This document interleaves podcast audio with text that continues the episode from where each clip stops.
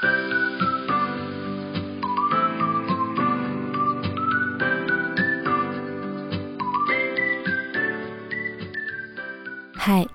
欢迎来到 R.S 的故事房。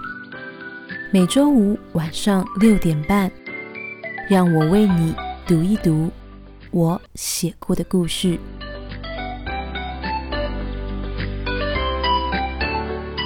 第二十六章，总让他担心。尴尬归尴尬，钱还是要付的呢。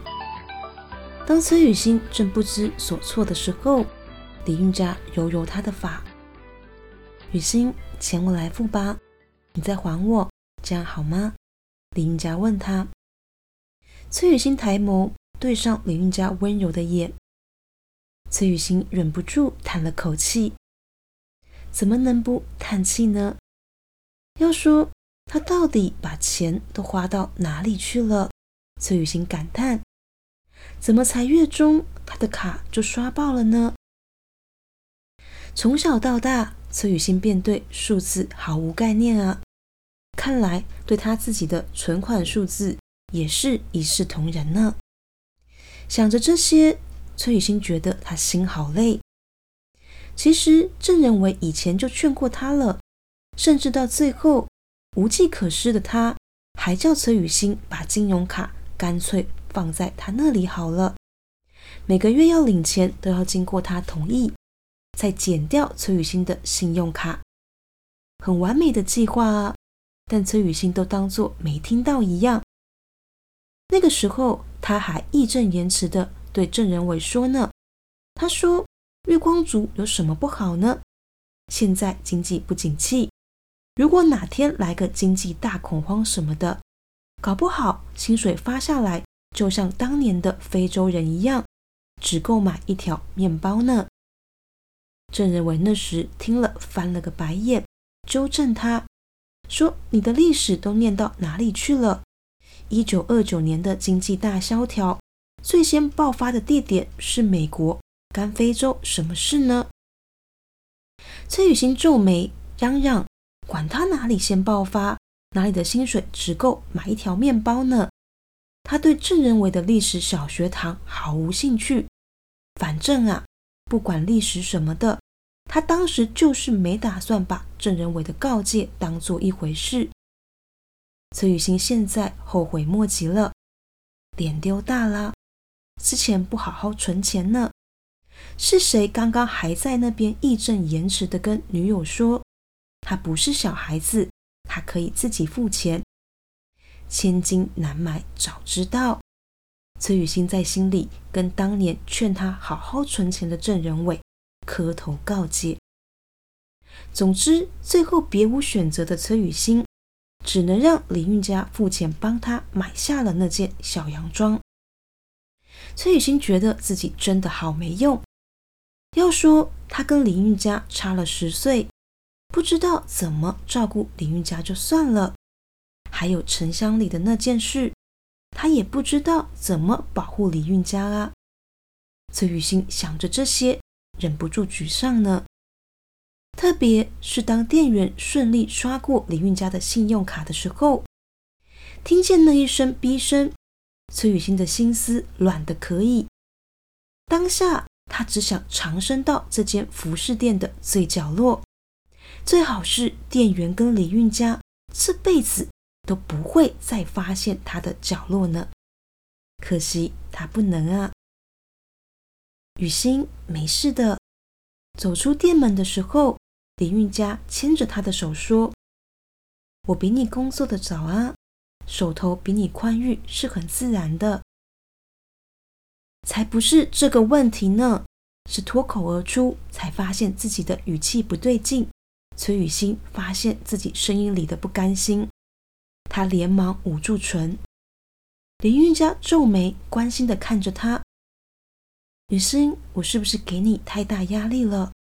抱歉，我不应该。崔雨欣摇摇头，不是，不是，不对。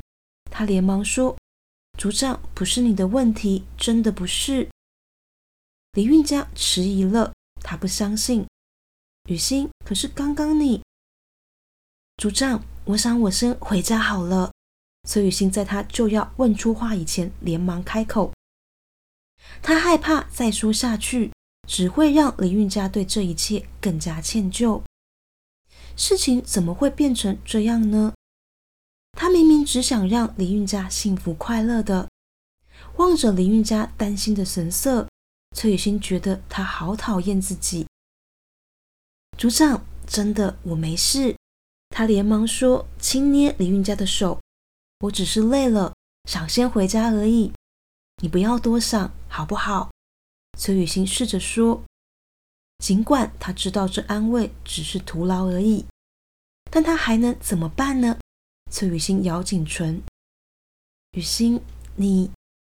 林韵佳望着他的脸，本来是还想要说些什么，崔雨欣的心里却不禁发出了希望他不要再问了这样的声音。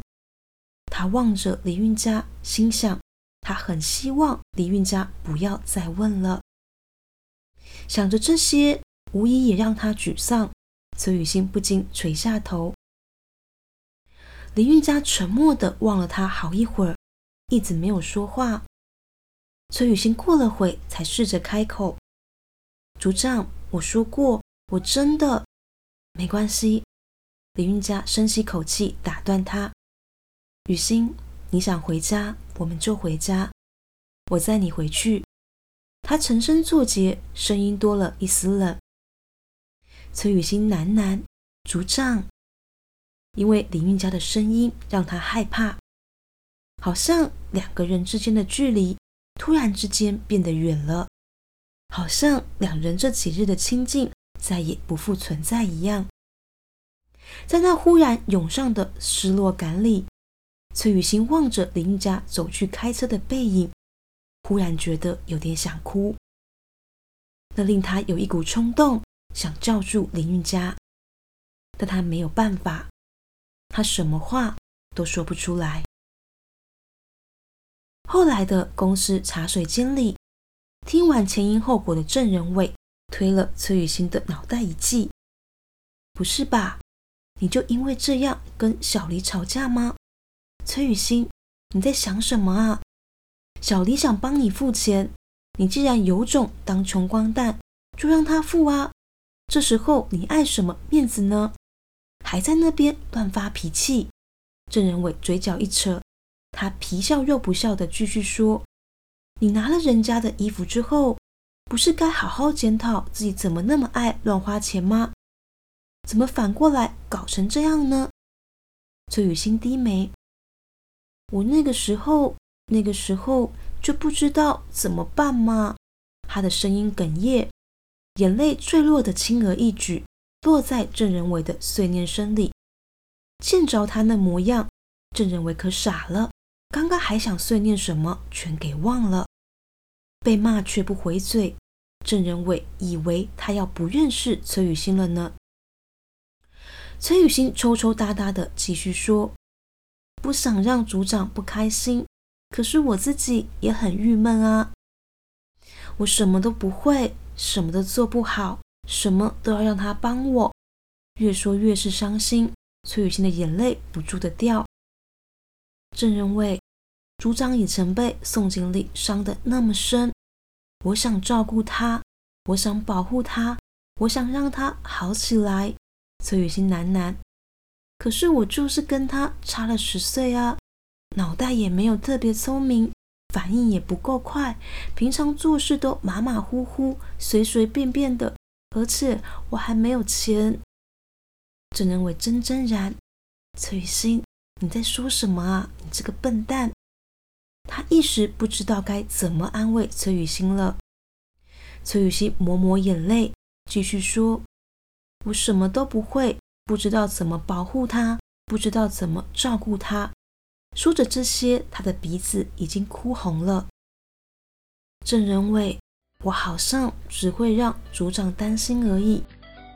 抹去止不住的泪水，崔雨欣开口：“我觉得我根本就配不上他。”啊。”郑认为听了不禁皱眉：“哎，崔雨欣，你你怎么这么说呢？”